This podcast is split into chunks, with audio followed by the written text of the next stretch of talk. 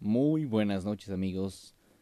Eh, gracias por, por eh, escuchar este nuevo episodio de En el Cuarto Oscuro. La verdad es que yo creo que no sé qué tan largo va a ser este, este episodio. Considero yo que va a ser un relativamente extenso, espero no extenderme tanto. Solamente quiero dar un pequeño anuncio previo a iniciar este programa. Eh, si estás escuchando directamente unos por lo menos una semana después de que salió este evento. Eh, estoy muy contento de decirles que este 30 de abril eh, tenemos segunda fecha de show de música electrónica. Pues, como ustedes muchos lo saben, eh, soy productor y DJ de música techno. Entonces, espero poder contar con algunos de ustedes en el evento. Va a ser en Cholula, la locación va a ser secreta. Pero los que gusten asistir pueden, pueden adquirir sus accesos mandándome mensaje directo a las páginas de Edge MX o directamente a Family Sounds MX en cualquiera de nuestras redes sociales, Instagram, Facebook eh, o incluso en, en, Twitter también estamos por ahí. Gracias por, por apoyar el talento local. Espero estarnos viendo más seguido. Eh, la gente que no pueda asistir, de igual manera podrán disfrutar de nuestra transmisión a través de YouTube, el canal de Family Sounds, también vamos a andar por ahí. Entonces, miren amigos, yo ando, he andado trabajando, a pesar de que de repente he estado un poco, eh, he dejado un poco abandonado este, este programita de repente, pero no los olvido amigos, yo los, no los olvido, porque yo sé que muchos de ustedes no me olvidan. Y por haberle dado play a este programa, muchas gracias la verdad es que el siguiente tema del cual eh, vamos a trabajar el día de hoy, voy a platicarles, voy a contarles, es un tema eh, que tengo muchas anécdotas porque em, considero yo que soy una persona bastante sensible. Eh, a lo mejor a las energías, a las vibras, etcétera. independientemente de que tú, amigo que me escuchas, muchacho, muchacha, muchache, eh, la verdad es que soy muy, muy perceptivo para diferentes tipos de, situaciones y creo que hoy por hoy trabajo con, eh, con gente que con la que yo siento que vibro, ¿saben?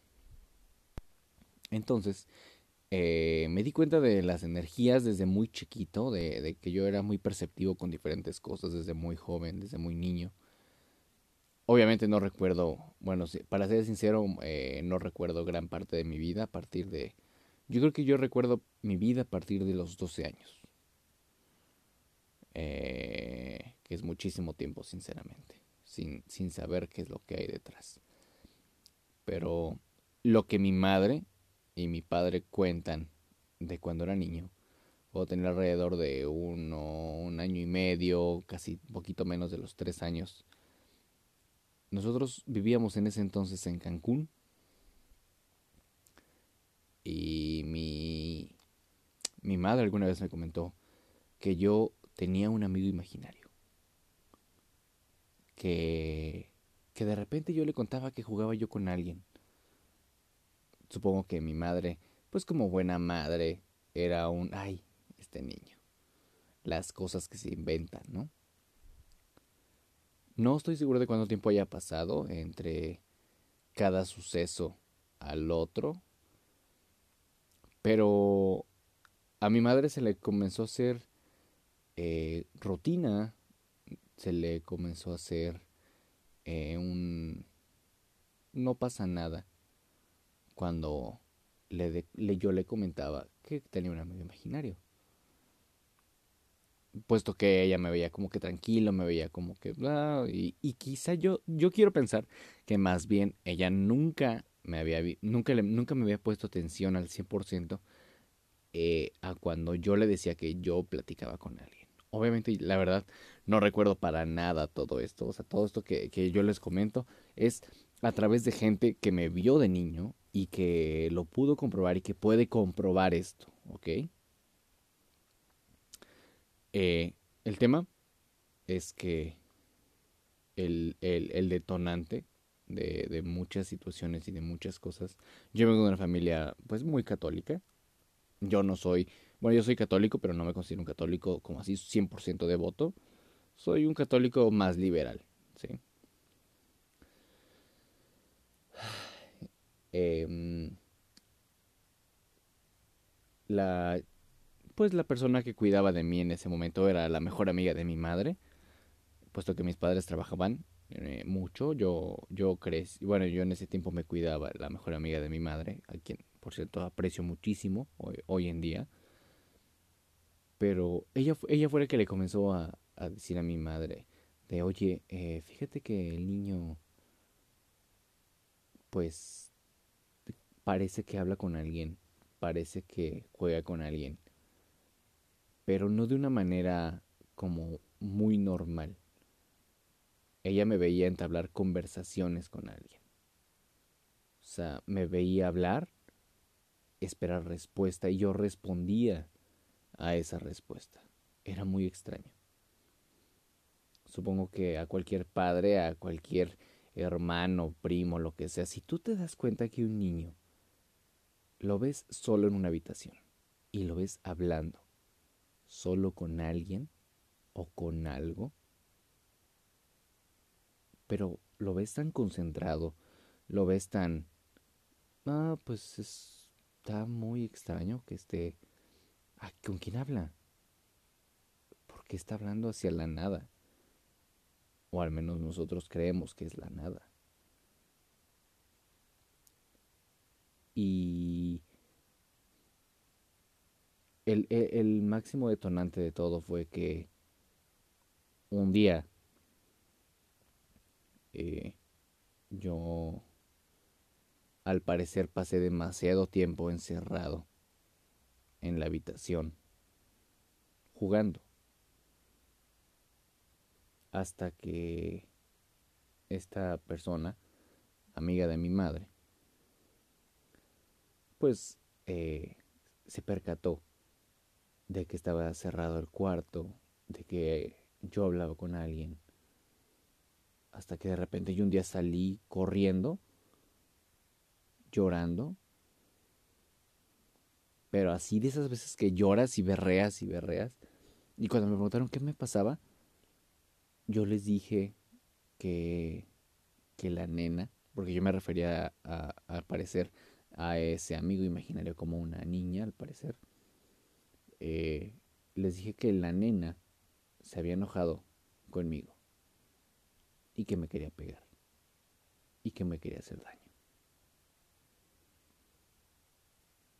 ¿Cuál es, ¿Cuál es su reacción? ¿Cuál sería tu primera reacción al ver que un insisto, un primo, un sobrinito, alguien o alguna persona cercana a ti, de repente ves que alguien o algo le dijo, lo amenazó, pero algo que no ves, algo que no está en tus ojos, algo que solo esa persona lo puede ver. ¿Sinceramente le creerías? ¿O, o tu miedo te volvería escéptico en ese momento? La verdad es que yo me pongo a pensar mucho en lo que pensaba esta señora en ese momento. Y digo, lo pienso hoy por hoy, ¿no? O sea, yo qué hubiera hecho en ese momento. Yo no sé qué hubiera hecho si eso le hubiera pasado a mi hermano o a mi hermana, sinceramente. Me volvería loco, tal vez. Y le dijo a mi madre, hay que hablar con un sacerdote para que vengan a ver qué es lo que está pasando aquí. Entonces, eh, fue cuando mandaron a traer a un padre. Y el padre al parecer me pidió que yo le hablara a, pues a esta nena, entre comillas, que le hablara a la nena para poder hablar con ella y yo les decía que, que no, que la niña no quería venir, que estaba enojada, que no quería que estuviéramos ahí. No sé cuánto tiempo ya ha pasado, en cuanto a, lo mejor minutos, un par de horas, no tengo idea. Hasta que yo les dije, ya, ya está aquí la nena con nosotros. Entonces fue cuando el sacerdote empezó a hablar a orar, a pedir por ella, o él, o eso, lo que sea que haya sido, eh, diciéndole que descansara en paz, que tenía que salir de ahí, que buscara su luz. Eh, insisto, soy una persona católica, eh, a lo mejor no tan devota como, como otras personas o como mi familia, pero sea lo que sea, al final de cuentas son energías y todos somos energías. Sea cual sea que haya sido el conjuro, el método, etcétera, la, a través de cualquier religión, no sé, el sacerdote hizo que a partir de ese momento aquella niña con la que yo hablaba y aquella niña con la que al final eh, quiso hacerme daño, se fue. Se fue y jamás, jamás se volvió a aparecer en mi vida, en la casa, etc. No, no recuerdo esos momentos, no recuerdo haber hablado con alguien. Yo era muy pequeño aparte, pero no recuerdo nada. Nada de eso. Pero sí he tenido un par de, de, sucesos bastante extraños, bastante, eh, pues, bastante fuera del ordinario, bastante fuera de lo común y es la razón por la cual yo creo que hay, hay, hay algo más, ¿no? O sea, no sé si bueno o malo el cielo o la tierra, eh, digo, el cielo o el infierno, no lo sé, pero sé que hay algo, sé que hay eh, cosas, sé que hay vibras, sé que hay energías y, y hay que aprender a respetar y a vivir con ellas.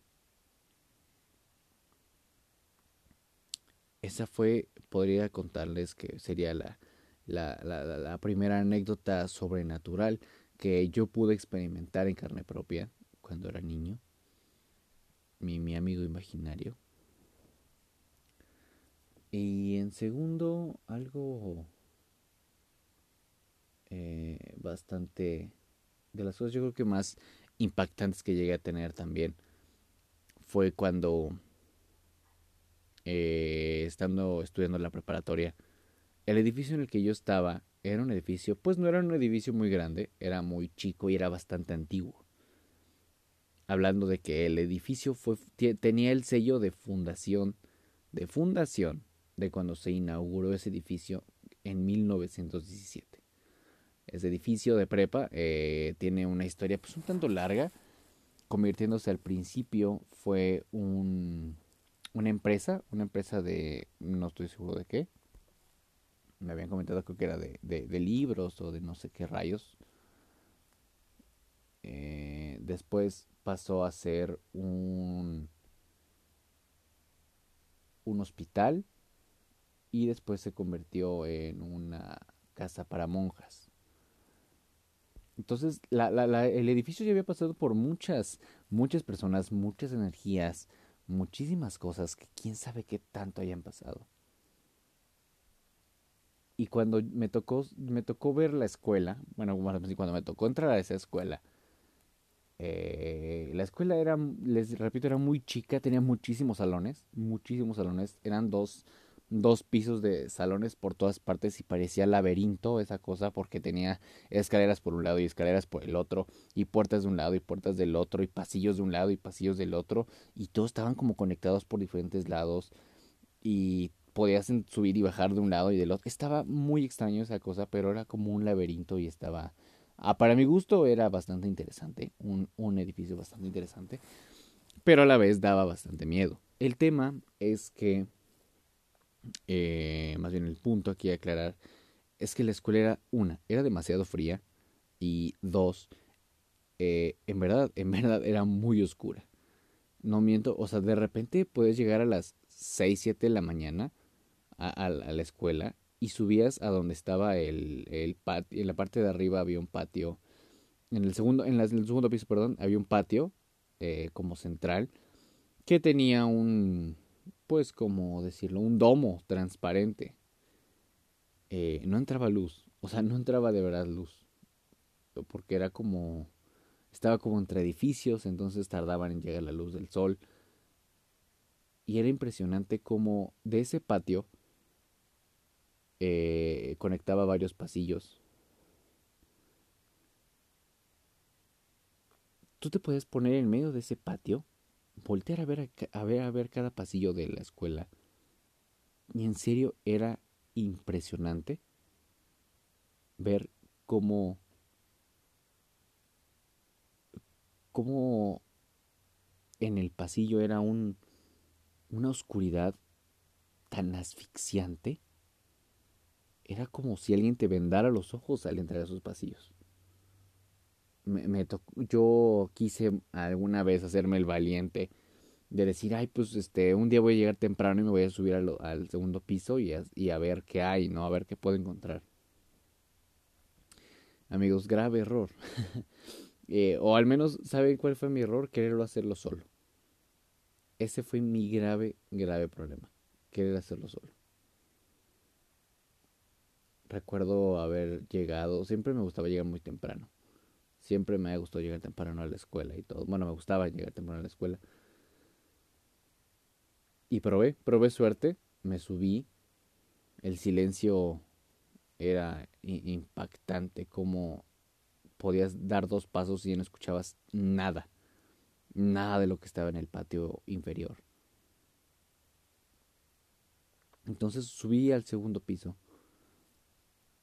Eh, el frío era... Ay, me dio escalofríos ahorita. Me ponía la piel chinita el frío. Era, y, aparte uno se sentía observado. Era como si alguien te viera siempre a través de las, de las puertas y ventanas de, de, los, de los salones.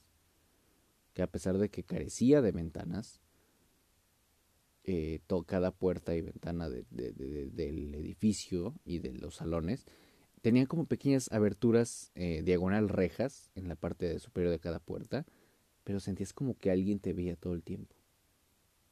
Era una vibra súper extraña, súper incómoda. Pero ahí ven, ahí ven al, al joven, al joven Edge, ¿no? Adentrándose. pues por la experiencia, por querer saber qué había ahí arriba, a ver si podía yo sentir algo, encontrar algo, no lo sé. Insisto, eh, amigos, si van a hacer esto, traten de, de ir acompañados. Yo llevaba la luz de mi celular nada más y mi par de huevos, porque la verdad es que son muy grandes para hacer ese tipo de cosas. Y cuando subí, pasé el primer salón y de inmediato sabía que algo ya no estaba bien.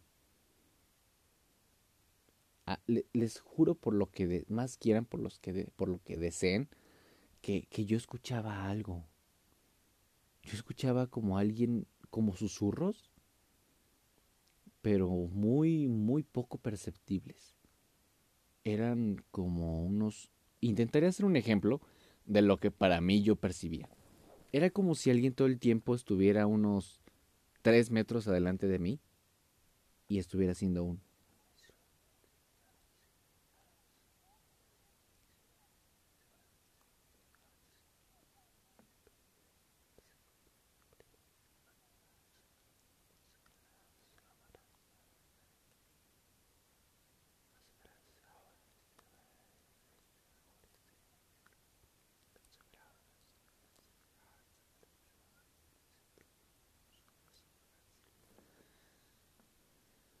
Si lograron percibir eso, está excelente. Si no, les recomiendo que ocupen audífonos. Pero, híjoles, hasta nada más ahorita de acordarme, hasta se me puso, ¡ay! se me hizo la piel. La, la luz de la lámpara no, no, no lograba ni siquiera iluminar, ni siquiera un menos, más de un metro adelante de mí. En verdad era ensordecedor todo a mi alrededor. No veías nada, era como si alguien todo el tiempo te estuviera tapando los oídos. El frío aumentaba en cada salón. Y había un salón en particular.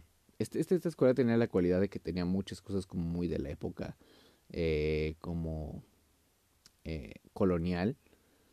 Y uno de los salones tenía decoraciones de ángeles muy bonito, pero daban mucho miedo. Y cuando entré a este salón, volteaban a ver cada escultura, cada pintura de los ángeles que estaban ahí.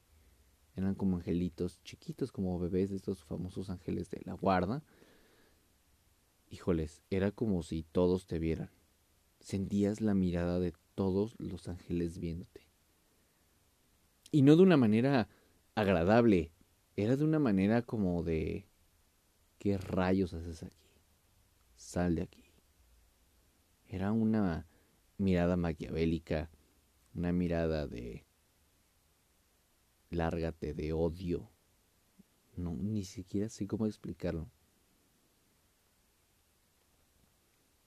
los susurros no eran, no, no se percibían todo el tiempo. Había ratos en los que los lograbas percibir más. Y venían siempre del laboratorio que estaba en el centro eh, de uno de los edificios de la escuela. Pero jamás pudimos entrar a ese laboratorio, jamás pude entrar a ese laboratorio. Sin embargo, eh, cuando iba avanzando, uno de los pasillos da en forma de L. Entonces, al recorrer casi al final de esa L,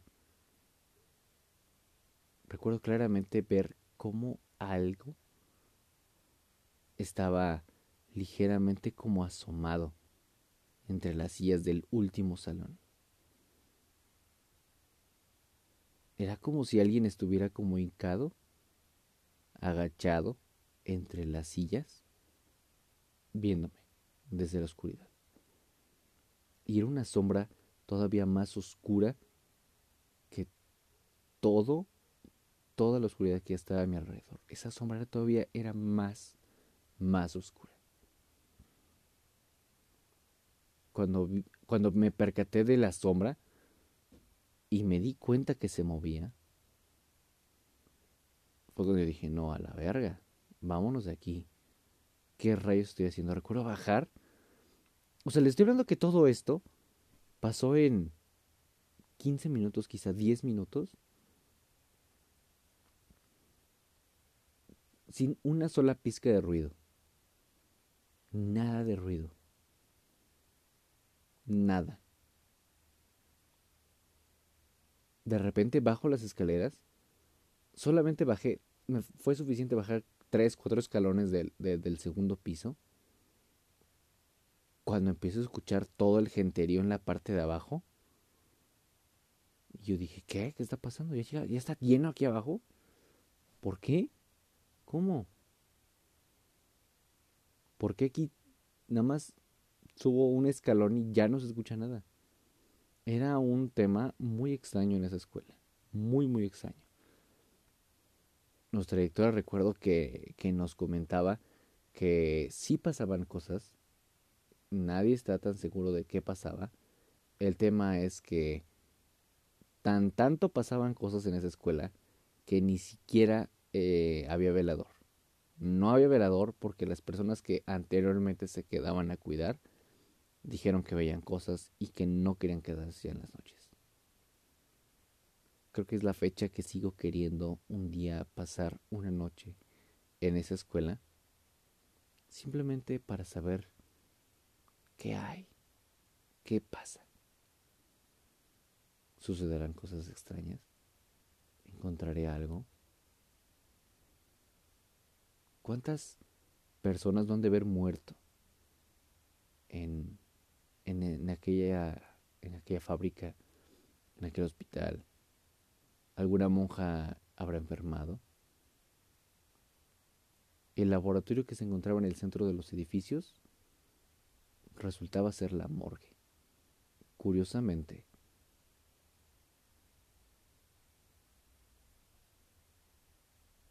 enfrente del salón, enfrente de ese laboratorio, estaba el salón donde más se percibían las voces que susurraban todo el tiempo.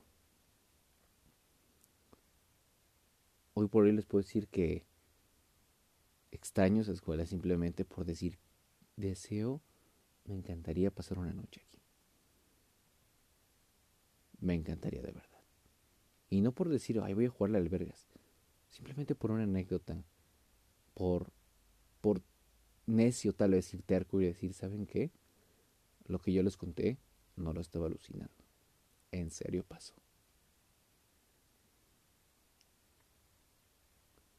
Si ustedes quieren eh, escuchar más anécdotas, que les cuente más historias, platicar de algo más, Recuerden que pueden escribirme a mis redes sociales. Ah, estoy en cualquier plataforma digital, cualquier red social, excepto Tinder, eh, como, como arroba edgmx, edg3mx. Muchas gracias a toda la gente que nos escribe, muchas gracias a toda la gente de otros países que nos está escuchando, que me está escuchando. Gracias, de verdad muchas gracias.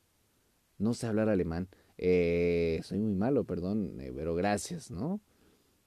A la gente de España, de Argentina, eh, tengo entendido que está en Bolivia, nos han escuchado. Muchas gracias a toda esa gente que poco a poco ha estado haciendo crecer esta comunidad. Eh, créanme que uno que como DJ productor está haciendo lo posible por llegar incluso hasta, hasta esos países para poder quizá algún día conocerlos y platicar y bailar juntos toda la noche. Mi nombre es Edge. Te agradezco por tu tiempo de haberme escuchado en este, en este episodio número 12 de En el Cuarto Oscuro. Yo me despido, deseándote que tengas una gran día, un gran día, tarde, noche, dependiendo de la hora que escuches esto, de preferencia la noche. Que tu semana sea muy grata. Y nos estamos viendo en el siguiente episodio desde tu programa En el Cuarto Oscuro.